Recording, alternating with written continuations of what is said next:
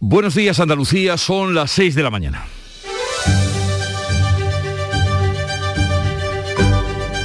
Despierta tu mente, descubre la realidad. En Canal Sur Radio, La mañana de Andalucía con Jesús Vigorra.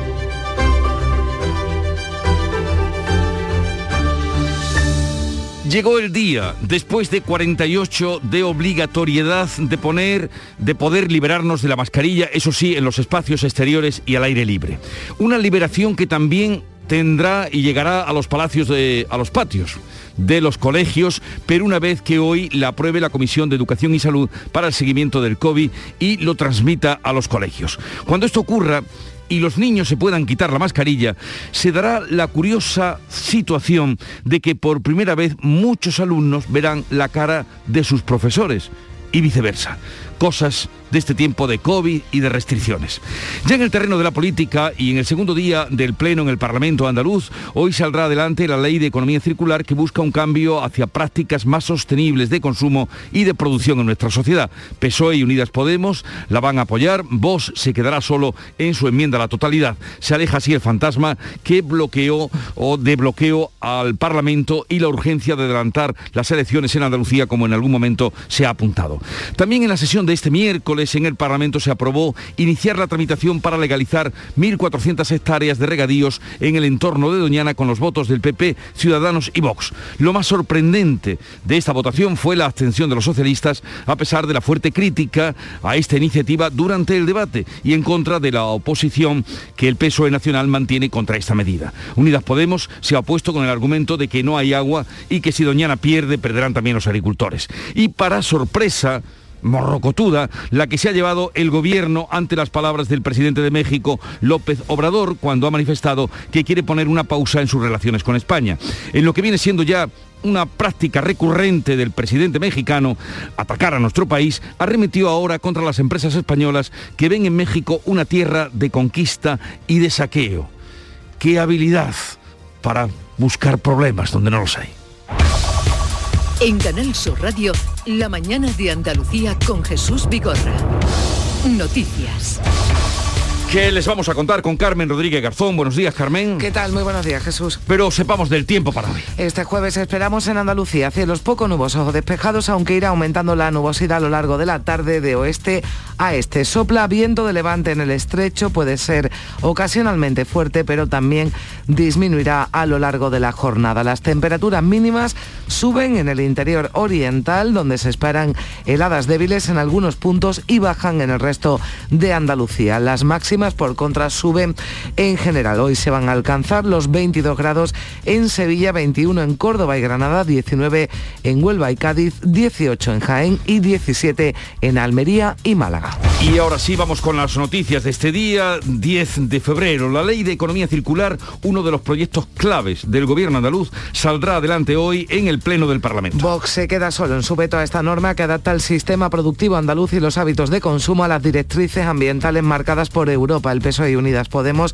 van a permitir finalmente que continúe el trámite de la ley, aunque van a introducir enmiendas parciales. Así que de momento se aplaza el bloqueo parlamentario que podría llevar a Andalucía a elecciones anticipadas. El adelanto electoral ha sido el tema central de la sesión de control al gobierno adelantada este miércoles y en la que el presidente de la Junta aseguraba que aún queda tiempo antes de convocar comicios. Pedía calma. Las ansiedades son malas, pero en tiempo electoral todavía son peores. Yo le ruego que reflexionen, que reflexionen y vuelva a la senda de, de la coherencia y la sensatez para seguir entre todos, entre todos, cambiando Andalucía. Muchas gracias. El presidente de la Junta que viaja hoy a Dubái para participar en el Día de Andalucía en la Exposición Universal, un viaje que incluye una intensa agenda institucional y empresarial. La reforma de los regadíos en el entorno de Doñana empieza a tramitarse en el Parlamento andaluz. Sí, la iniciativa de PP Ciudadanos y Vox finalmente ha salido adelante con la abstención del PSOE que ha mantenido hasta el final el interrogante sobre el sentido de su voto. Los socialistas defendían una posición complicada después de que la ministra de Transición Ecológica haya enviado una carta al presidente en contra de la regularización de regadíos. Mario Jiménez dice que es una mentira a los agricultores que el gobierno lanza a las puertas de unas elecciones. Esto es un engaño masivo de un gobierno impresentable y frívolo que juega con los problemas de la gente en el instrumento es un engaño, que debería haber sido un proyecto de ley del Gobierno con todos los informes jurídicos y técnicos y en diálogo con todas las partes. Y no nos traen un proyecto de ley, nos traen dos con ese ridículo espantoso que hace para que no se le vean las vergüenzas de que pactan entre la derecha sin ningún pudor. El Partido Popular, uno de los proponentes, defiende que la ley no será una amnistía para los que usan ilegalmente el agua de Doñana. Manuel Andrés González además explicaba que esta modificación no da derecho a aguas, solo a tener la posibilidad de acceder a ella cuando por parte del Gobierno central se proceda a ejecutar las obras pendientes de infraestructuras hídricas en la provincia onubense. Esta modificación no da derecho a aguas, solo da derecho a tener posibilidad de acceder a ella una vez que por parte del Gobierno de España, que es quien tiene las competencias, se proceda a ejecutar las obras de infraestructura hídrica en la provincia de Huelva, principalmente la presa de Alcolea y el túnel de San Silvestre. Unidas Podemos, el único grupo que ha votado en contra, ha recordado que sin agua pierde Doñana y perderán también los agricultores. En cuanto a la evolución de la pandemia, pues sigue bajando la incidencia del COVID en Andalucía y en toda España. Y desde hoy ya podemos ir de nuevo sin mascarilla en los espacios al aire libre. La tasa en Andalucía está ya en 563 casos por cada 100.000 habitantes. Este miércoles bajaban todos los indicadores y tras el récord de muertes de esta sexta ola el martes, la Consejería de Salud notificaba ayer 34 fallecimientos, la mitad que en la víspera y además se producía la cifra más baja de contagios diarios desde diciembre, 2.278. En el conjunto de España, la tasa de incidencia ha bajado 200 puntos, está en 1.692 casos. La ministra de Sanidad cree que es el momento de abrir el debate sobre un nuevo modelo de vigilancia de la enfermedad y así se lo ha trasladado Darias a sus homólogos europeos reunidos este miércoles en Lyon. También yendo a una nueva modelo de vigilancia que lo lidere la Europa de la mano del ECDC, donde España está muy presente y de hecho está liderando esta iniciativa porque la pandemia cada vez tiene más características de endemia y por tanto tenemos que ir a un nuevo modelo de vigilancia.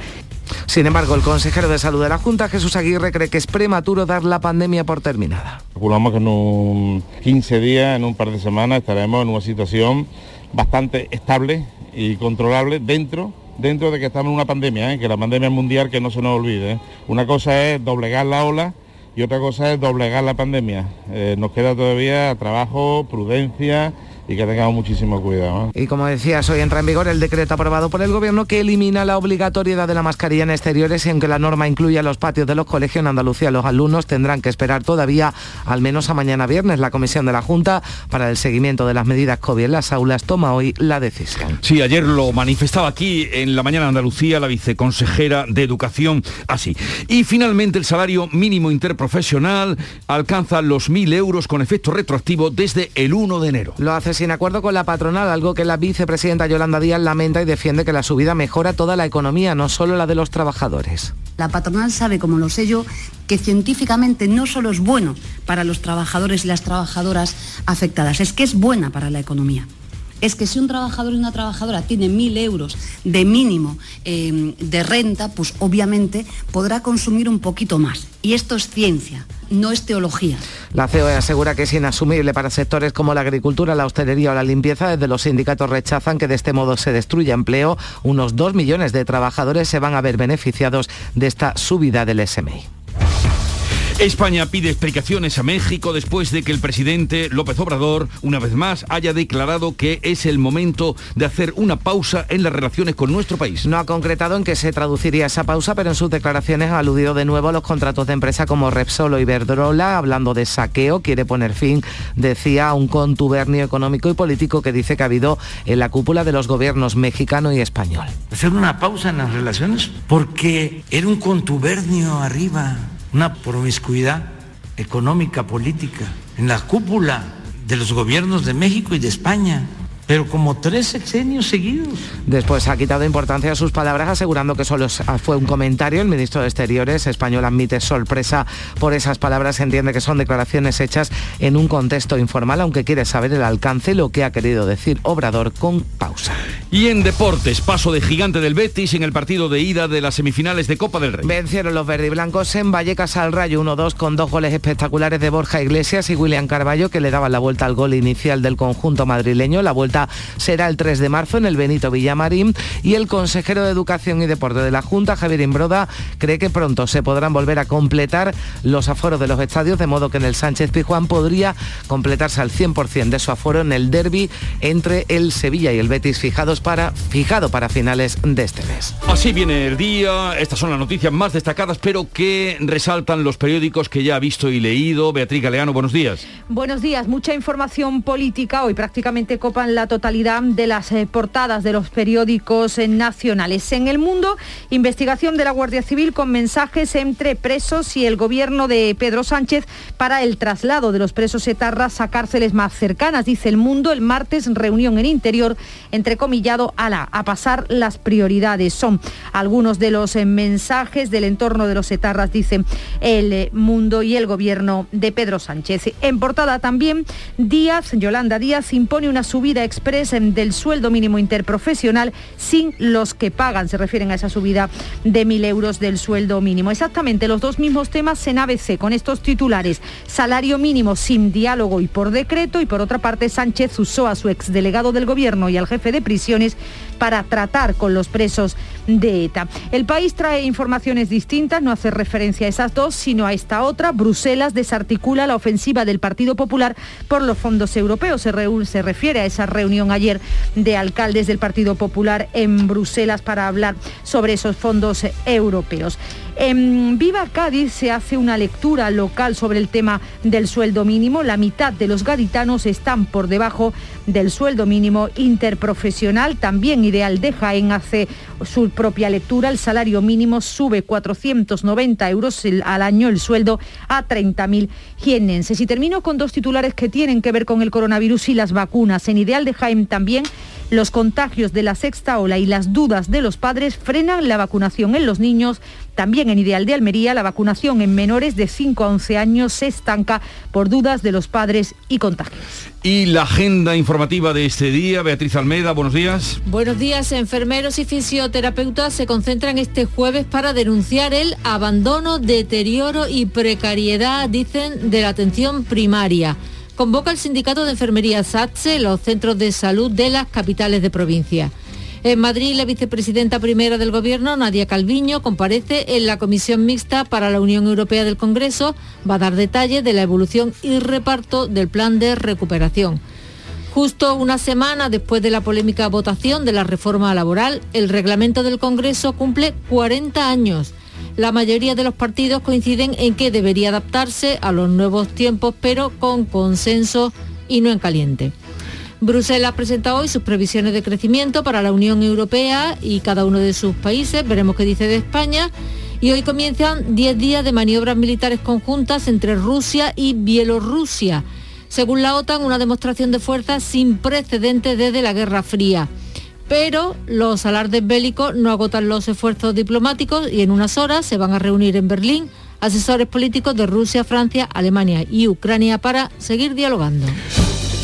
Esta es la agenda del día, pero comenzó a las 5 de la mañana, la mañana de Andalucía, con Charopadilla. A ver qué te ha sorprendido hoy. buenos días. Muy sorprendida, muy, buenos días. Hoy hemos hablado de animales, cerdos y cerdas y caballos. Sí. Cerdos y cerdas con Rafael, que trabaja en una granja eh, en, Mengíbar, en Jaén, y hemos aprendido lo más grande de los cerdos y las cerdas. Pero lo más grande, no, no entro en detalle porque entonces no tengo tiempo. y también hemos ido a Vejer de la Frontera, donde se está celebrando desde hace ya más de 20 años una competición de salto y donde se reúnen más de 2.000 caballos de todo el mundo. Es una competición importantísima que dura durante tres o cuatro semanas y hemos hablado del caballo, del cuidado del caballo. A esta hora ya la gente está limpiando el caballo dándole de comer. ¿Qué te crees que puede llegar a valer un caballo de alta competición alemán? Dame una cifra. No, estoy en el mercado ese. Atrévete a, darte una, a darme una cifra. 100.000 euros, digo yo. 100.000 euros, vale. El año pasado se vendió uno, una chica vendió un caballo alemán de alta competición por 14 millones de euros. 14 millones de euros. yo me he quedado muerta. Qué barbaridad. muerta. Más información, más detalle en la app de Canal Sur Radio. Hasta mañana, Charo. Adiós. Hasta mañana. No, mañana no vengo. Ya. Es que verá, tenía que, tengo que ir a vacunarme. Hasta luego, adiós. La quinta ya. Porque sé que estás aquí, aquí cerca de mí, que tú eres mi recuerdo de tenerte sin ropa que no me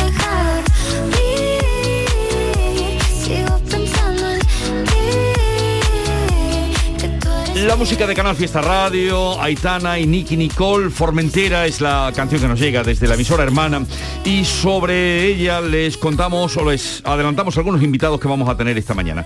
Por ejemplo, una representación de esa embajada de alcaldes eh, contrariados con el reparto de los fondos que han estado en Bruselas y nos atenderá el alcalde de Córdoba, José María Bellido, también el presidente de la Diputación de Málaga, Francisco Salado.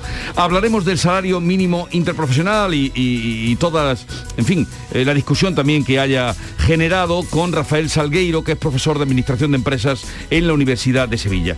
El tema del día hoy será de si reciclan o tiran y luego con nuestro divulgador científico Manuel Lozano Leiva vamos a hablar del Año Internacional del Vidrio y de mm, cómo se obtiene, cómo se hace. Ya saben ustedes que viene todo de la arena.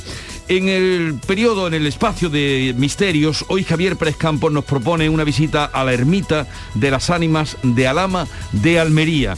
Y vamos a tener en el programa eh, a los miembros de un grupo andaluz que no para, no sé si has hablado de él, eh, no sé, o has oído hablar de él, su música, Derby motoreta. Sí, claro. Burrito cachimba. Además está muy de moda. Sí.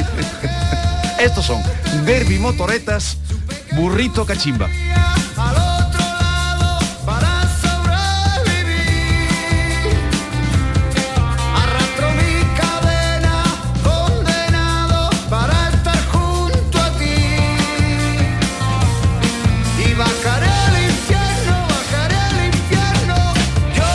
Están nominados al Goya la mejor canción. Yo no los conozco, los he Sí, oído y estoy sí. deseando conocerlos. Yo esta canción no, no la conocía, Jesús, pero tiene canciones muy buenas, Las leyes de la frontera. Esta es por la que están nominados. Esta por la que están nominados. Esta no la conocía, ya la escucharé, pero yo invito a que A lo escucharlo. descubran. Sí, sí, Sé sí. que no paran y, eh, se han hecho muy populares. Muy originales y muy frescos, están Yo muy bien. ya te digo, Sí, sí, tengo ganas de conocerlos, ustedes seguro que también estarán con nosotros a partir de las once y media de la mañana. Ahora sigue la información.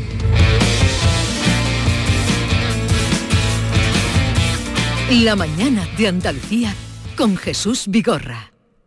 Precisamente acababa de hacer planes de viaje para desconectar cuando llega ese email. Un trabajo inaplazable. ¿Y qué pasó? Nada, cambié mi viaje sin gastos de cancelación. Es confianza incluida. La forma de viajar de viajes el corte inglés con todas las garantías para que tu tranquilidad viaje siempre contigo. Consulta las ventajas y condiciones del programa en viajes el corte inglés.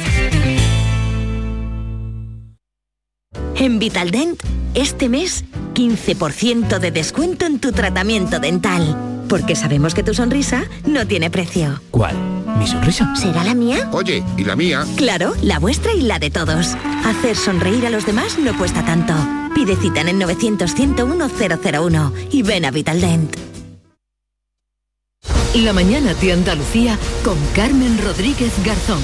Canal Sur Radio. Son las 6 y 18 minutos. Los grupos parlamentarios de PSOE y Unidas Podemos van a permitir hoy que se tramita, que se tramite, que siga el trámite en el Parlamento del proyecto de ley de economía circular de Andalucía. Es uno de los más importantes del gobierno de PP y Ciudadanos, con lo que Vox se va a quedar solo con su veto a esta norma y se aleja de momento el fantasma del bloqueo parlamentario. Olga Moya, ¿qué tal? Buenos días. Hola, buenos días. Este proyecto de ley pretende adaptar el sistema productivo andaluz y los hábitos de consumo a las directrices ambientales europeas. El líder socialista Juan Espadas avanza que van a proponer mejoras, pide que el proyecto no se tramite por vía de urgencia. El texto tiene y comparte en este caso los principios fundamentales y por tanto nosotros no vamos a rechazarlo desde el punto de vista de lo que vemos que sí hace la extrema derecha en Andalucía. A mí me, me resulta curioso ¿no? ver cómo el Partido Popular, que intenta estar en ese marco de la eh, revolución verde que dice Moreno Bonilla,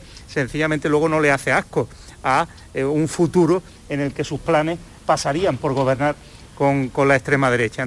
El presidente de la Junta hacía un llamamiento al resto de grupos políticos para que no bloqueen la acción del Parlamento y den vía libre a esta ley de economía circular. Lo indicaba Juanma Moreno durante la presentación en Sevilla de la nueva flota de vehículos 100% eléctricos de la Junta.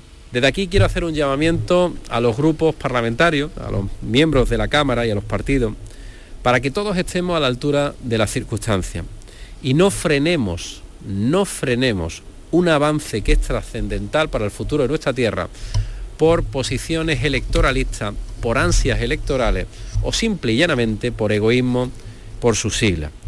El presidente de la Junta, que después en la sesión de control al gobierno aseguraba que aún queda tiempo antes de convocar elecciones. Los grupos de la oposición han utilizado contra el gobierno el posible adelanto electoral durante esas eh, preguntas a Juanma Moreno. Vox utilizaba un tono bronco contra el presidente para pedir ya comicios y acusaba a Juanma Moreno de acudir al manual socialista por reunirse con los sindicatos para abordar los fondos europeos. Le pedía calma a Vox el presidente, también en esa sesión de control Unidas Podemos acusaba a Moreno de ser un mal gobernante y de dejarse arrastrar por los delirios de Casado contra la gestión de los fondos europeos. Moreno le pedía a la portavoz Inmaculada Nieto que deje la campaña electoral, aún queda tiempo para eso.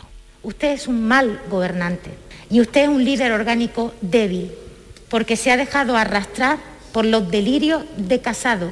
Yo le animo a que abandone la campaña, que es muy pronto. Yo se lo digo, es muy pronto. Queda todavía muchas cosas por hacer en Andalucía. No estamos en tiempo de campaña, aunque usted lo desee.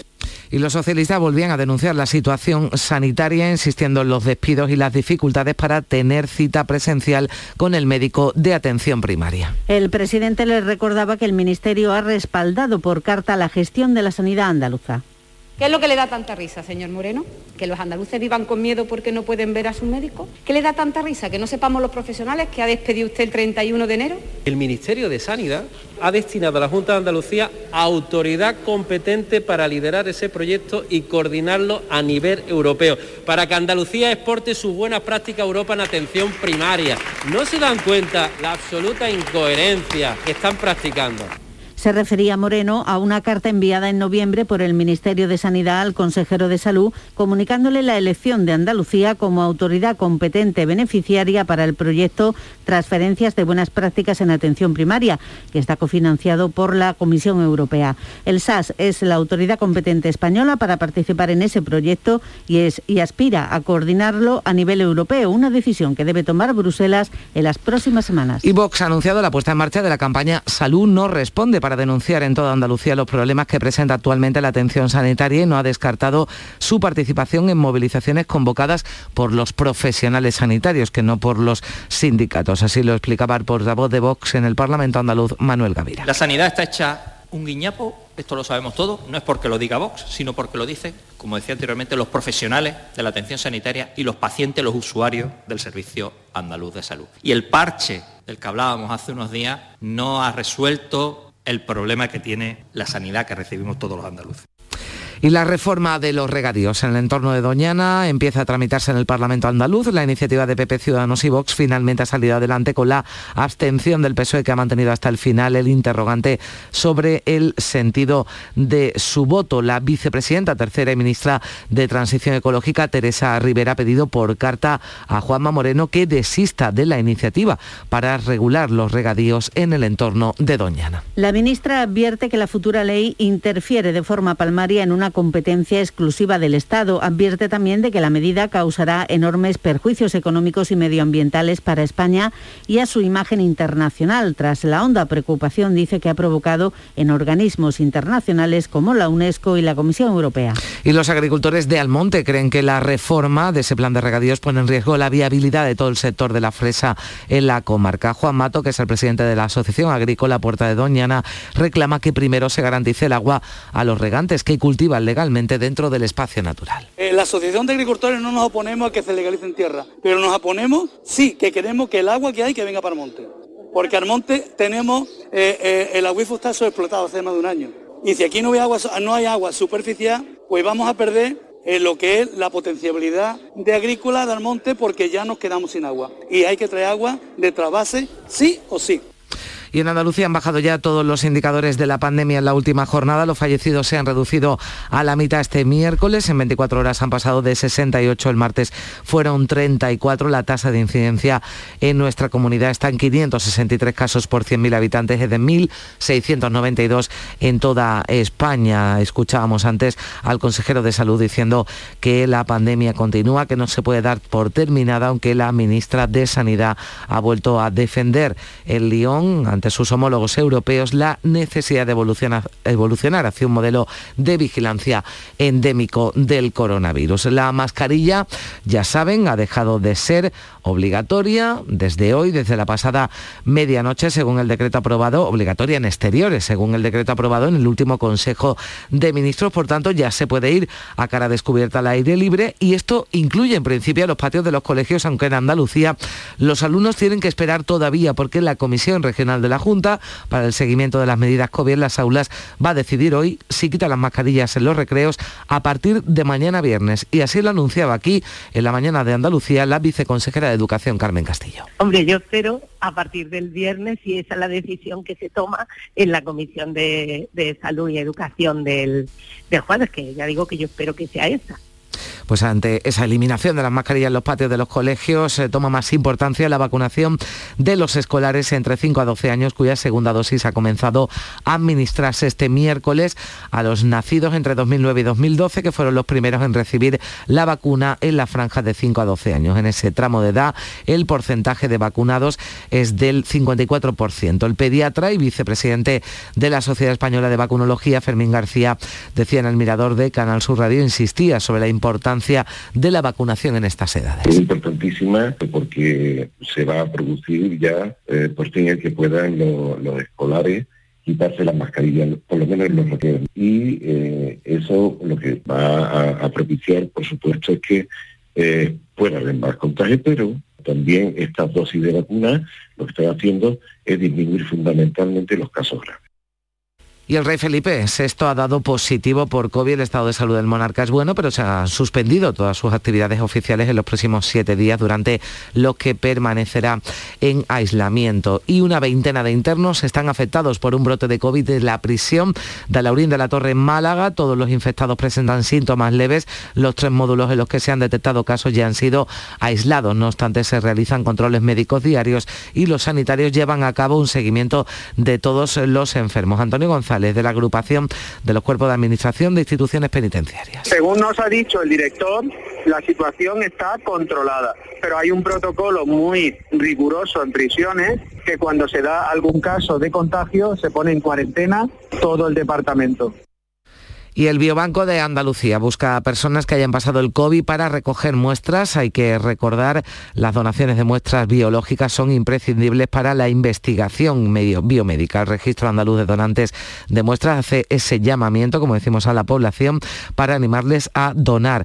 Esto va a seguir profundizando, va a permitir seguir profundizando en el COVID en la búsqueda de tratamientos eficaces. Son las 6 y 27 minutos. En Canal Sur Radio, por tu salud, responde siempre a tus dudas. Hoy hablamos de la uveitis. Es una inflamación y enrojecimiento ocular que llega a ser discapacitante. Es necesario abordar esta enfermedad desde la oftalmología, pero también desde otras especialidades médicas. Con la colaboración de profesionales de la consulta multidisciplinar del Hospital Virgen de las Nieves, hoy resolvemos todas tus dudas y preguntas en directo. Envíanos tus consultas desde ya en una nota de voz al 616-135-135. 616-135-135. Por tu salud. De lunes a viernes, desde las 6 de la tarde, con Enrique Jesús Moreno. Súmate a Canal Sur Radio, la radio de Andalucía. 6 y 28 minutos, eh, momento ya para el avance de la información del deporte con Antonio Camaño. Buenos días. Hola, ¿qué tal? Buenos días. Paso de gigante del Betis en Vallecas. En el primer partido de las semifinales de la Copa del Rey ante el Rayo Vallecano, victoria 1-2 del conjunto verde y blanco en un partido bonito, en un partido espectacular. Los tres goles, los dos goles iniciales muy rápidos. El primero del Rayo Vallecano los cinco minutos y después empataba Borja con un auténtico golazo, tremendo. Pero también otro golazo de William Carballo para darle la vuelta al marcador ante un Rayo y un Betis que a pesar de este marcador, dice su entrenador, dice Pellegrini, que no le permite confianza alguna. No, en el fútbol no hay ningún resultado que permita una confianza para el partido de vuelta. Ha pasado muchas veces que ganando 4-0, a lo mejor otro equipo lo da vuelta, así que que no estamos clasificados ni mucho menos. Partido de vuelta que se disputará el próximo 3 de marzo en el Estadio Benito Villamarín. Mientras tanto, el Sevilla prepara el partido ante el Elche con ausencias importantes. Ayer no entrenaron ni Fernando, ni Montiel, ni Ocampos, ni tampoco Jesús Navas. Mientras tanto, en Cádiz, enfado con los arbitrajes y la Federación de Peñas ha solicitado a los aficionados del Club Amarillo que acudan el próximo sábado al partido ante el Celta, todos vestidos de negro como protesta ante el estamento arbitral.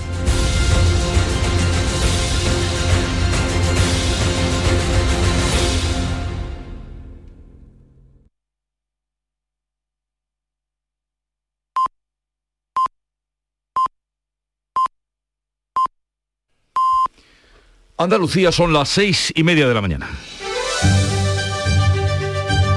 La mañana de Andalucía con Jesús Vigorra. Y a esta hora con Carmen Rodríguez Garzón repasamos las noticias más importantes que les contamos en titulares.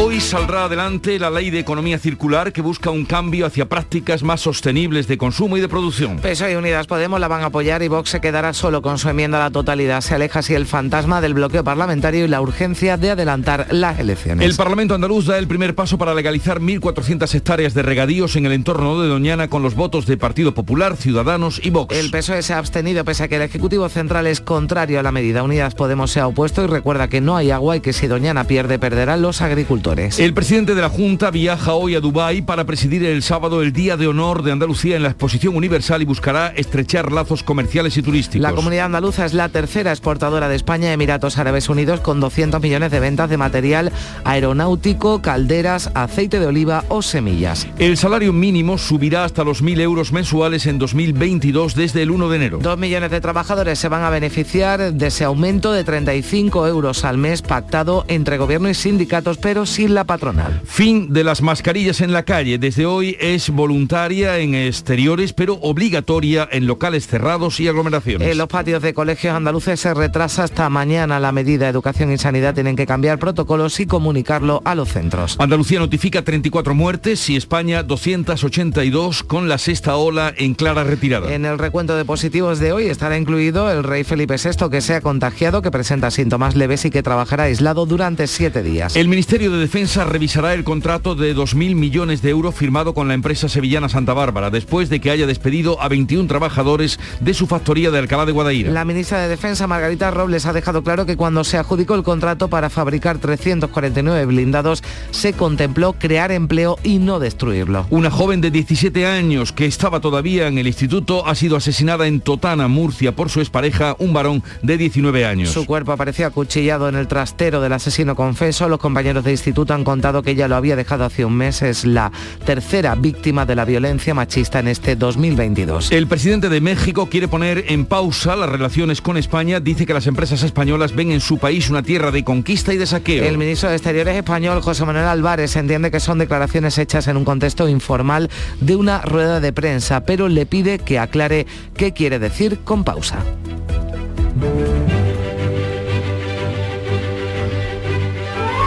Hoy es el día de Santa Escolástica. Ella fue hermana gemela de San Benito y compartió algunos de los grandes momentos de debate sobre la fe en compañía de su hermano y también se dedicó a la fundación de conventos y monasterios. No sabía yo Santa que era, Escolástica, sí. que era gemela de, de San Benito. de San Benito. los hermanos más los santos. ticos, ¿no? Y los- son los que celebran hoy, ¿no? Los escolásticos, claro, es los ticos. Sí, que los hay también. Tico Medina era escolástico, Sí, ¿no? sí, sí. Eh, eh, bueno, vamos ahora a recordar, bueno, era y es, porque Tico Medina murió, es verdad, murió. Eh, eh, el otro día me encontré yo con su hijo, por cierto, que también se llama escolástico. Bueno, vamos a mm, recordar que tal día como hoy, de 1926, Hace pues 96 años, el hidroavión Plus Ultra, que había partido de Palos de la Frontera, llegó a Buenos Aires en lo que fue la primera travesía del Atlántico en sentido este-oeste. 96 años. 96 años. El Plus Ultra. Y tal día como hoy, 10 de febrero de 2005, hace 17 años, el príncipe Carlos anunció que se casaría con su pareja de largo tiempo, Camila Parker Bowles, el 8 de abril de ese mismo año. Anunció la, la fecha de boda que fue el 8 de abril. Y, y por unos días, pues también casi coincidencia cuando la mamá, eh, la reina madre, ha dicho que será reina cuando sí, llegue. que cuando reina llegue. consorte, ¿no? Bueno, ya da su aprobación a que lo sea, claro. mm, si, si Cuando llega, si llega, ¿no? Porque yo creo que ya esta mujer igual es ya inmortal, no sé, Sí. es que es, es increíble, ¿no? Yo- ¿Tú crees que reinará Carlos o, o ya será él? No lo sé. Ese por- es el rey por un día, ¿no? debate. Mi reino por Ah, un día. bien, ya me está diciendo aquí también Víctor Manuel de la Portilla que primero tiene que reinar y después abdicar, o sea Sí. que esto no se puede saltar tiene que así. reinar, aunque no sea- se puede saltar al hijo, no. Y la cita del día, mm, en este tiempo donde se habla de cambios, dice así, pero viene muy antiguo, vive la vida como si todo estuviera incluido a tu favor. Es muy simple, pero eh, es de Rumi, Rumi era, su nombre era Jalal ad-Din Muhammad, fue un célebre poeta místico musulmán persa, erudito religioso que nació en el siglo XIII, en 1207, en Bagh, que es la actual Afganistán. Y la voy a repetir, vive la vida como si todo estuviera incluido a tu favor. Con optimismo, vaya. O sea que la motivación y los coaching ya hacía tiempo que se fomentaban, como ven ustedes, esto es del siglo nada menos que de, de principio del siglo XIII. Bueno, vamos a la segunda entrega de lo visto y destacado en la prensa, Beatriz Galeano. Buenos días. Hoy en la portada de prácticamente toda la prensa nacional, la subida del sueldo mínimo interprofesional. Por ejemplo, en El Mundo, Díaz impone una subida express del SMI sin los que pagan. Dice ABC, salario mínimo sin diálogo y por decreto. También en estos dos periódicos, eh, una investigación de la Guardia Civil con mensajes entre presos y el gobierno de Pedro Sánchez para el traslado de los presos etarras a cárceles más cercanas. Dice El Mundo, entrecomillado, el martes reunión en interior, a la a pasar las prioridades. Serían palabras del entorno de los etarras encarcelados para pedir ese traslado de las cárceles. En ABC, Sánchez usó a su exdelegado del gobierno y al jefe de prisiones para tratar con los presos de ETA.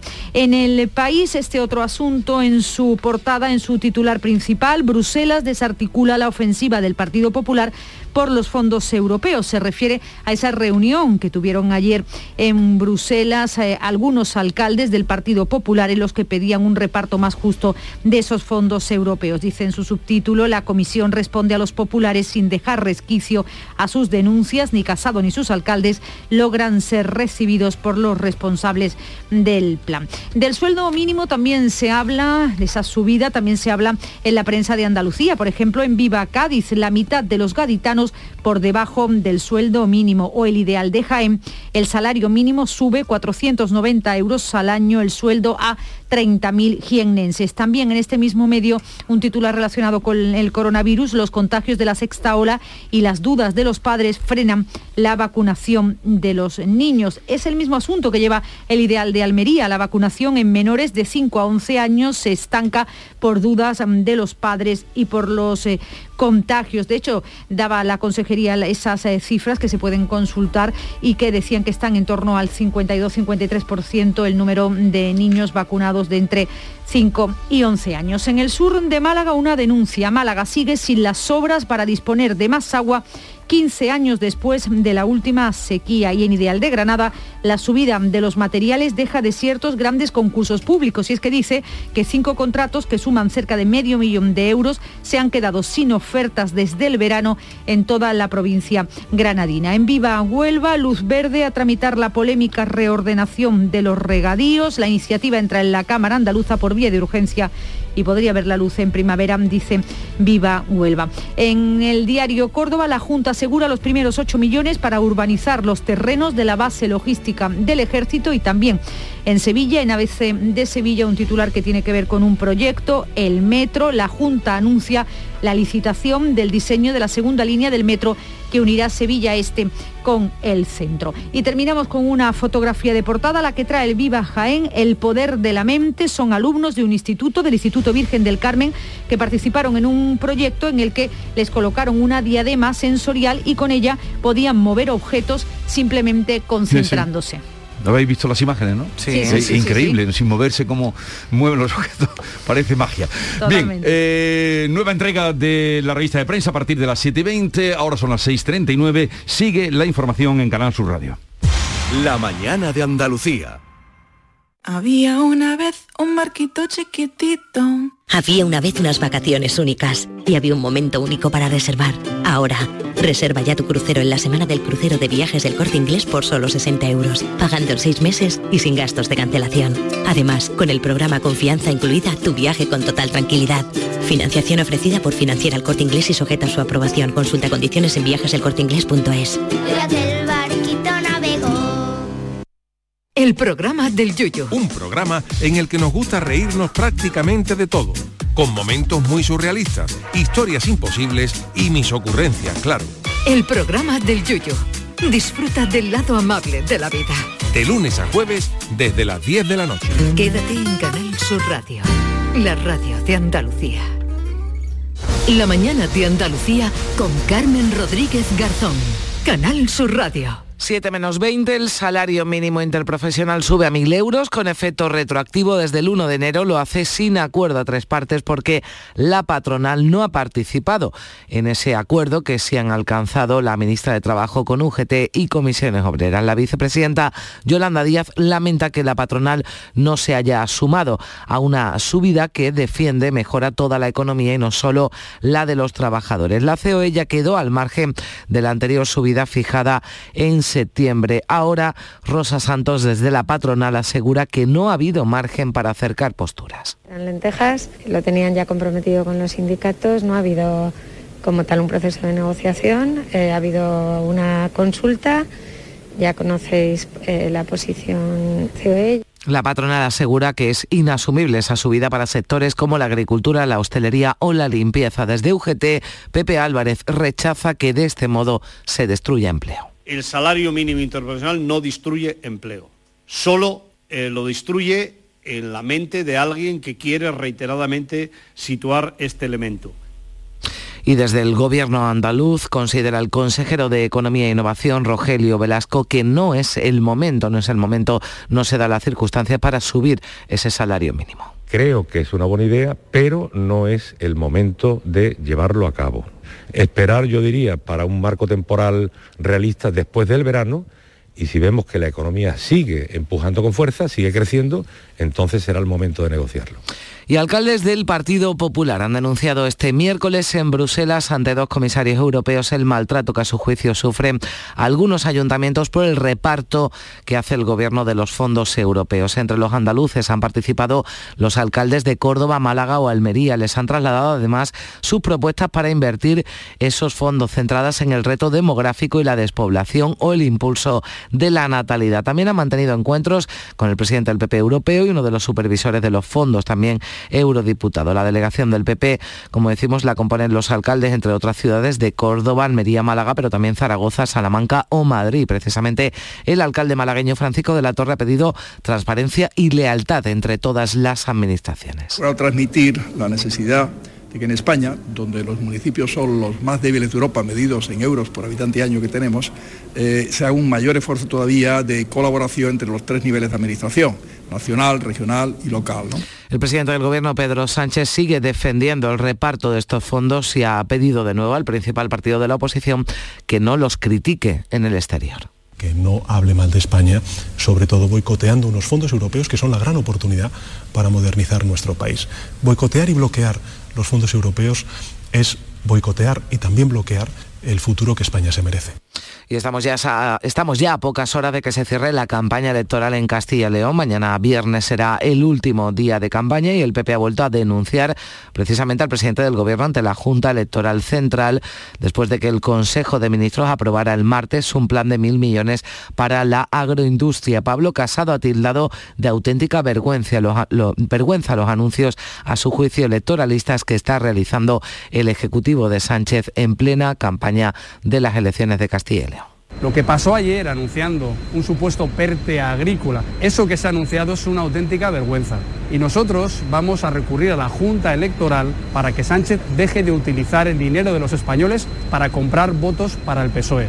UPN, Unión del Pueblo Navarro, castiga a Sayas y a Denero con una expulsión de dos años y medio por votar estos dos diputados contra la reforma laboral. El Comité de Garantías del partido ha resuelto en menos de 48 horas el expediente abierto el pasado lunes con la comparecencia de los dos diputados navarros que votaron contra la reforma laboral en el Pleno del pasado jueves en el Congreso, pese al pacto de su formación política para apoyar al Gobierno en esa tramitación. Y hoy Bruselas va a presentar sus previsiones de crecimiento para la Unión Europea, la eurozona y cada uno de sus países. Las previsiones de invierno actualizan las estimaciones para el PIB y la inflación, un indicador este último que ha empezado a preocupar a gobiernos e instituciones europeos en los últimos meses de 2021.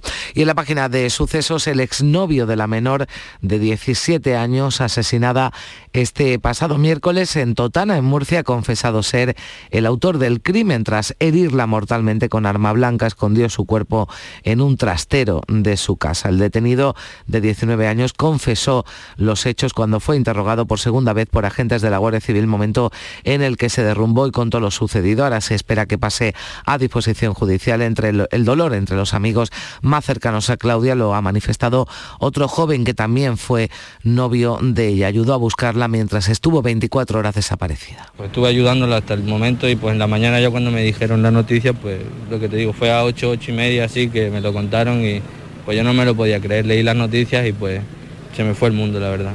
Es que no tengo palabras para describir lo que ha pasado aquí ahora mismo y no tiene perdón lo que ha hecho ese chaval. La ministra de Justicia, Pilar Job, ha expresado su preocupación porque estos episodios de violencia machista se den entre jóvenes, entre ciudadanos tan jóvenes.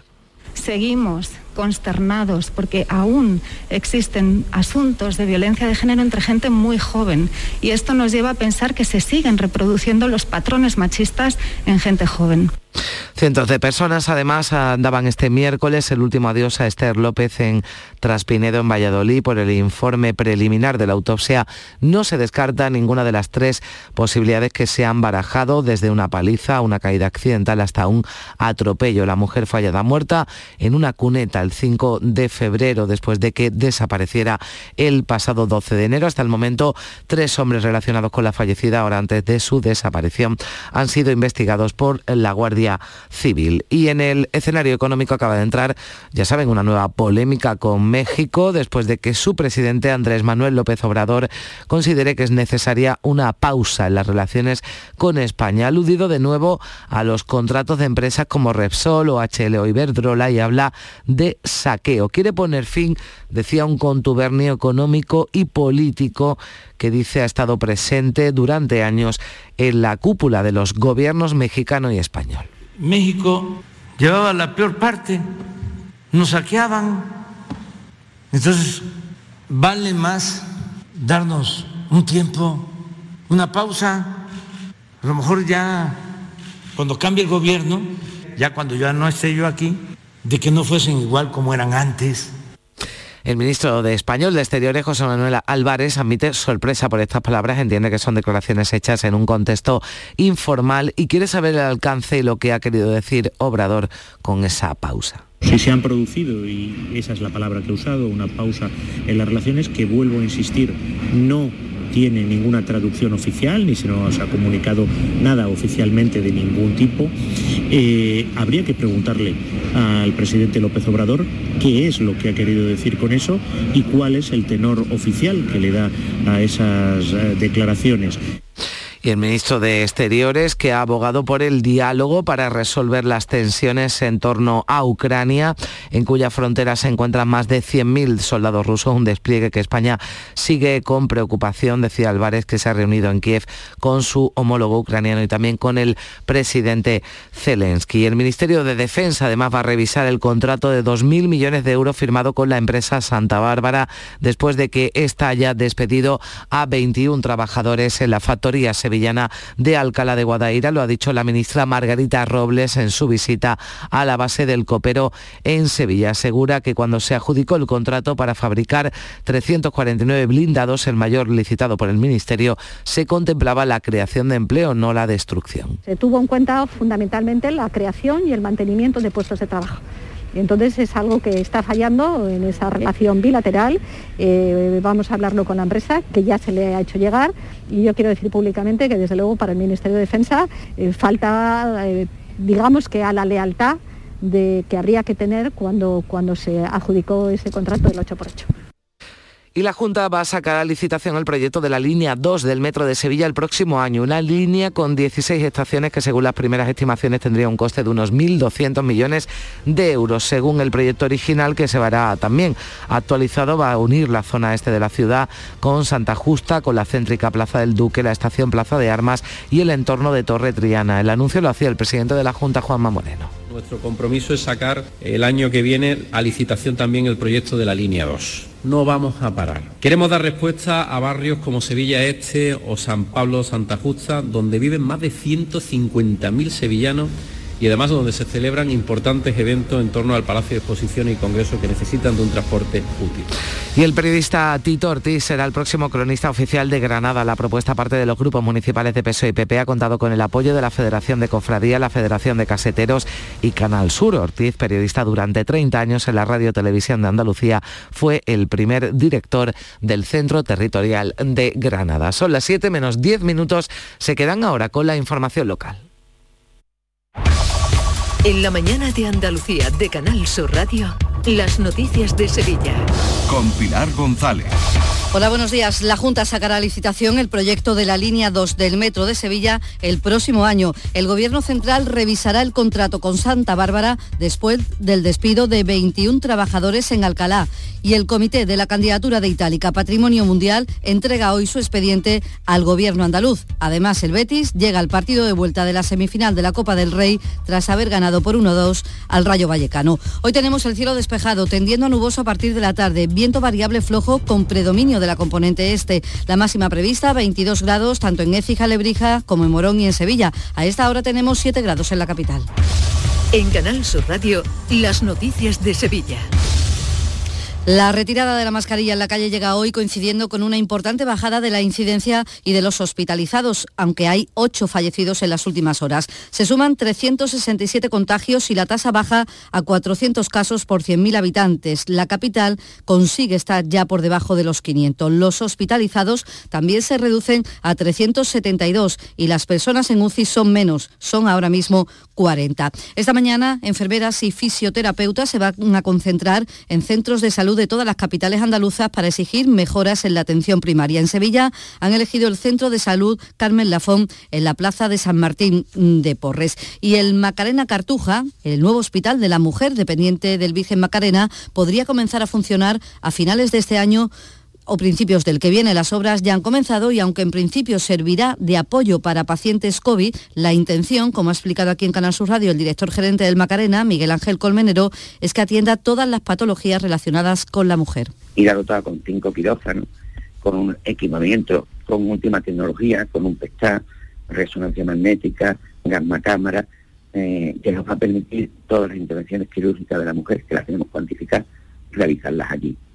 Eh, oncológica y no oncológica. Un hospital similar al que ya funciona en la ciudad sanitaria Virgen del Rocío. Esta mañana el consejero de salud Jesús Aguirre va a inaugurar una nueva pasarela de conexión entre el Hospital de la Mujer y el Hospital de Rehabilitación y Traumatología del Virgen del Rocío. Una pasarela que evitará traslados en ambulancias de algunos pacientes y facilitará sobre todo el trabajo de muchos profesionales. 6 de la mañana y 52 minutos.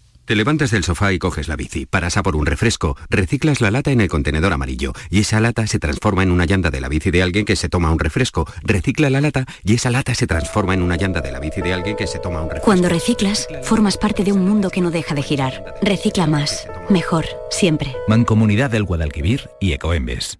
Hay muchos psicólogos, pero muy pocos valorados entre los tres mejores de España en los Doctoralia AdWords y Francisco Hidalgo del Centro Avanza es uno de ellos. Nuevo centro especializado en psicología para niños y adolescentes en Sevilla Este, con tu primera visita gratuita. Déficit de atención, hiperactividad, dificultades académicas. Más información en avanza.com con doble N. Llámanos al 651 63 63 63. Las noticias de Sevilla. Canal Sur Radio. El Ministerio de Defensa va a revisar el contrato que tiene con Santa Bárbara después de que haya despedido a 21 trabajadores de su factoría en Alcalá de Guadaira. La ministra Margarita Robles considera inaceptable que la empresa haya despedido a parte de su personal porque para la firma del contrato para la fabricación de 349 vehículos blindados por valor de 2.000 millones de euros, el Gobierno tuvo en cuenta el compromiso de la empresa con el empleo. Se tuvo en cuenta fundamentalmente la creación y el mantenimiento de puestos de trabajo. Entonces es algo que está fallando en esa relación bilateral. Eh, vamos a hablarlo con la empresa, que ya se le ha hecho llegar.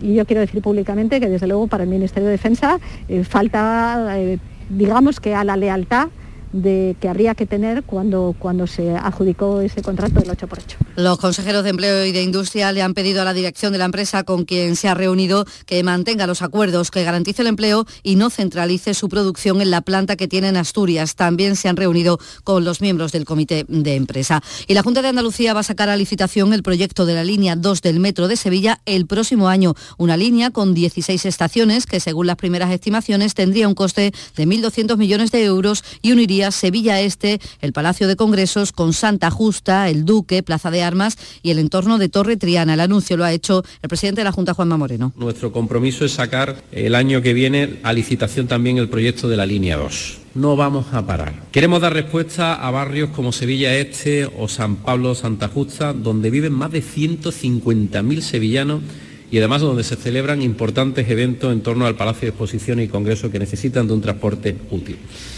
Además, la empresa municipal de transportes de Sevilla Tusán ha adjudicado el estudio para diseñar el carril reservado para el Trambibús. Será un autobús eléctrico de alta capacidad que conectará Torreblanca y Sevilla Este con la estación de Santa Justa. Y más obras. La Junta lamenta que el Ministerio de Transportes haya comenzado ya a devolver el dinero que dio en su día como aval a las empresas adjudicatarias de las obras de los túneles de la S40 para cruzar el Guadalquivir. Las obras se iniciaron en 2009 y comenzaron entonces los problemas técnicos y también también económicos. Ahora mismo las empresas Ayesa y FECOR estudian cómo poder salvar el río, si por túneles o por puentes. Sin embargo, esa devolución del dinero para la consejera de Fomento, Marifran Carazo, entiende ya que la decisión está prácticamente tomada. Pues pierde Sevilla por una decisión que es política y económica, que no tiene ninguna justificación técnica y que supone un paso atrás para una infraestructura muy importante que viene a vertebrar, a mejorar el acceso a Sevilla y su conexión también con la provincia de Cádiz o la provincia de Huelva. Sin embargo, el alcalde de Sevilla Antonio Muñoz asegura que se trata de una cancelación administrativa de la tuneladora y por tanto no significa descartar la opción de los túneles. Lo que se ha hecho es clausurar administrativamente el contrato que había con el tema de las tuneladoras, pero entiendo que no significa que se descarte la opción del túnel. Y el Consejo Asesor de la Candidatura de Itálica a Patrimonio Mundial va a entregar hoy su expediente a la Junta de Andalucía. Ha trabajado durante seis años en la redacción de este expediente en defensa de la candidatura del conjunto arqueológico y tienen 33.000 firmas de apoyo. La Junta ahora lo remite al Ministerio de Cultura y en abril el Gobierno decide si es itálica la candidatura que presente España ante la UNESCO. En materia de turismo les queremos contar que la aerolínea de bajo coste Volotea abrirá una nueva ruta que enlazará Sevilla con Guipúzcoa los martes y viernes a partir del 8 de abril. Ya tiene vuelos con Sevilla hacia Asturias, Bilbao y Santander. Porque realizar una obra eficaz y eficiente en Sevilla es posible. Revesan. Contamos y trabajamos con arquitectos, administradores de fincas y para particulares, llevando a cabo sus proyectos con la calidad y seriedad que nos caracteriza. Contáctenos en revesan.es. Revesan, transformando Sevilla.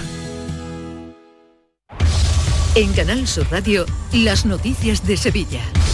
Las nuevas viviendas turísticas tendrán las mismas exigencias que los hoteles, hostales y apartamentos en la capital. Así lo va a aprobar el próximo pleno del Ayuntamiento de Sevilla. La intención es atajar la competencia desleal y equilibrar la convivencia entre turistas y residentes. No tiene carácter retroactivo y se cumple así con uno de los puntos del acuerdo de presupuestos al que el gobierno local llegó con Adelante Sevilla. Su portavoz, Susana Serrano, entiende que con este cambio gana toda la ciudad sobre todo para que tengamos en Sevilla un turismo sostenible sin problemas de convivencia con el resto de vecinos y vecinas. Supondrá un freno a eh, la especulación y que haya verdaderamente un problema en nuestra ciudad para poder acceder a un alquiler Y el candidato del PP a la alcaldía de Sevilla ha presentado en el Foro ABC su proyecto de ciudad. José Luis Sanz ha dicho que espera liderar una transformación de Sevilla como la del 92 y ha planteado líneas de trabajo basadas en la eficacia, la solidaridad, la innovación y el emprendimiento. Tengo un proyecto que se llama Sevilla, tengo un sueño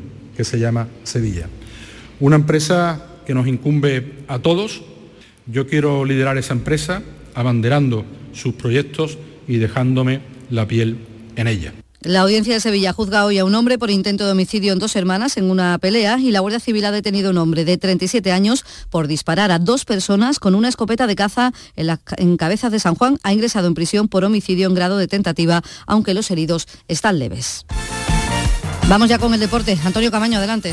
Hola, ¿qué tal? Buenos días. Paso de gigante del Betis en Vallecas. En el primer partido de las semifinales de la Copa del Rey ante el Rayo Vallecano, victoria 1-2 del conjunto verde y blanco en un partido bonito, en un partido espectacular, los tres goles, los dos goles iniciales muy rápidos, el primero del Rayo Vallecano a los cinco minutos y después empataba Borja con un auténtico golazo, tremendo. Pero también otro golazo de William Carballo para darle la vuelta al marcador ante un Rayo atrevido y un Betis que fue sólido, que supo estar que tuvo además la tranquilidad necesaria para darle la vuelta al marcador y pensar en el partido de vuelta del próximo 3 de marzo. En el Sevilla no entrenaron ayer ni Fernando, ni Montiel, ni Ocampo, ni Jesús Nava. Vamos a ver si evolucionan favorablemente en el día de hoy de cara al partido de mañana viernes ante el Elche. Y les contamos que el barrio de Santa Cruz tiene ya un espacio dedicado a la persona responsable de su reurbanización, la Plaza del Marqués de la Vega Inclán. A esta hora 7 grados en Gelbes y también en Sevilla.